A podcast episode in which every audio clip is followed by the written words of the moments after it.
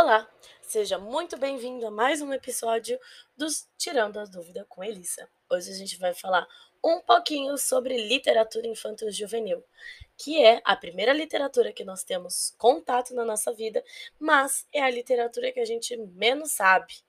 Então, vamos lá, meu povo, segue o fio para a gente falar um pouquinho hoje sobre a história da literatura infanto-juvenil. Então, o que, que a gente vai ter? Né? Uh, a literatura infanto-juvenil, quando a gente fala né, de literatura para criança, provavelmente a primeira coisa que vai vir aqui na nossa cabeça é Chapeuzinho Vermelho, Branca de Neve, Os Sete Anões, é, os irmãos Green, certo? Que eram aí o Jacob Green e o Wilhelm Green, né? Que nasceram aí mais ou menos em 1785, então vamos colocar aí 1800, né? Eles aí tem até uma série, né, chamada Green aí que foi lançada alguns tempos atrás, muito boa, aliás, recomendo. Mas a gente quando falamos né, sobre literatura infanto-juvenil, a primeira coisa que vem na nossa cabeça são os irmãos Green. Mas a gente esquece que veio tem coisa muito mais antiga que isso. Porque o gênero da literatura infanto-juvenil, ele começou a se delinear na passagem do século XII, hum, perdão, na passagem do século 17 para o século 18, né? Que é quando a criança ela começou aí a ser considerada uh, diferente dos adultos. Por quê? Se a gente pega em 1697 com o Perrault, no século aí, no finzinho do século do finzinho do século 17, o Perrault ele vai trazer, né, uma imagem bem adultizada da criança, né? A gente pode perceber isso nos contos da Mamãe Ganso que foram publicados uh, na obra Contos de Fada ou Histórias do Tempo Antigo, né? Então, Uh, existia aí uma visão adultizada da criança, mas não a criança como ela é criança. Isso também acontece na história do Antoine Saint-Exupéry no Pequeno Príncipe, né? Porque o Pequeno Príncipe ele tem uma visão aí mais adulta, ele não é uma criança, ele não se comporta como uma criança, né? Então a gente vai ter uma distância uh, da essência da criança muito longe ainda. Mas no fim do século XVIII, por si só, os escritores eles vão começar a mudar o rumo dessas histórias infantis, porque eles começaram a perceber que a criança ela não tem essa visão adultizada que era passada nas histórias.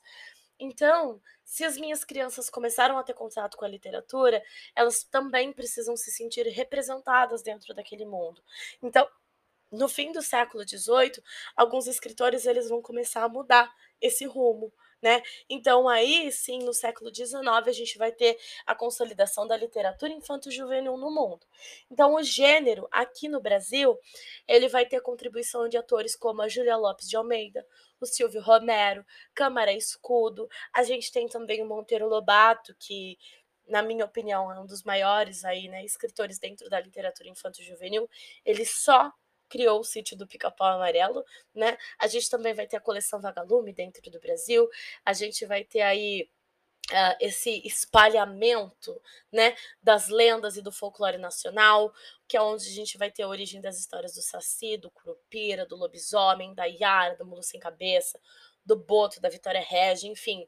E essas narrativas elas são retomadas como exemplo de brasilidade dentro do modernismo, né? Assim como fez Mário de Andrade na obra Macunaíma, que ele vai trazer aí a literatura infanto-juvenil, é, ele vai mostrar né, que literatura infanto-juvenil também é um traço fundamental na construção da identidade cultural brasileira, né? Mas quem consagra de verdade a literatura infanto-juvenil no Brasil é o Monteiro Lobato, que ele traz aí uma linguagem mais espontânea, é, assim personagens mais jovens, como as crianças são.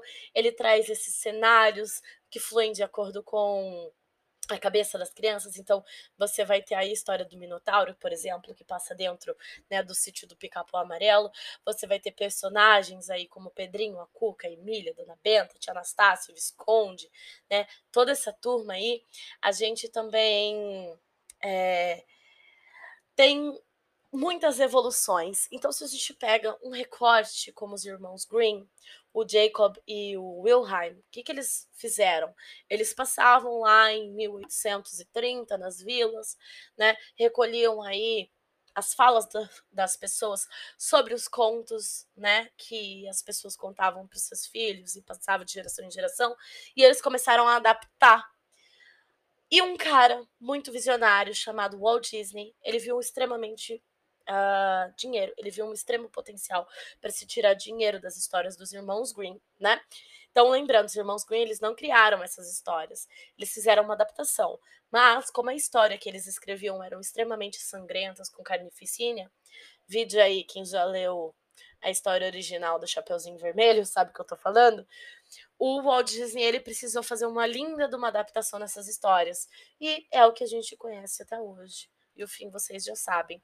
Então, a literatura infanto-juvenil, ela faz parte da nossa vida. Desde aquele momento que a gente pega uma HQ da turma da Mônica para ler, até o momento que a gente pega um Harry Potter para ler, um Crepúsculo, né, um Percy Jackson e o Ladrão de Raios, que são livros, né, mais conhecidos, história em quadrinhos mais conhecidos para as crianças, para os jovens, né? O Pequeno Príncipe também.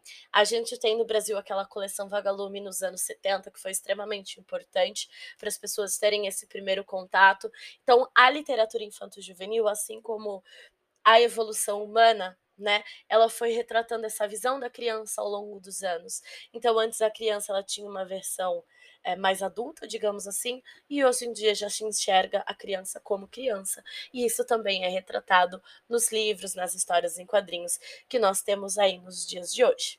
Espero que vocês tenham gostado aí desse pequeno episódio, mas extremamente essencial para a gente entender um pouquinho da nossa história e da evolução dessa literatura que a gente tem contato desde o nosso primeiro dia de vida. Um grande beijo e espero vê-los aí num próximo episódio. Tchau, tchau!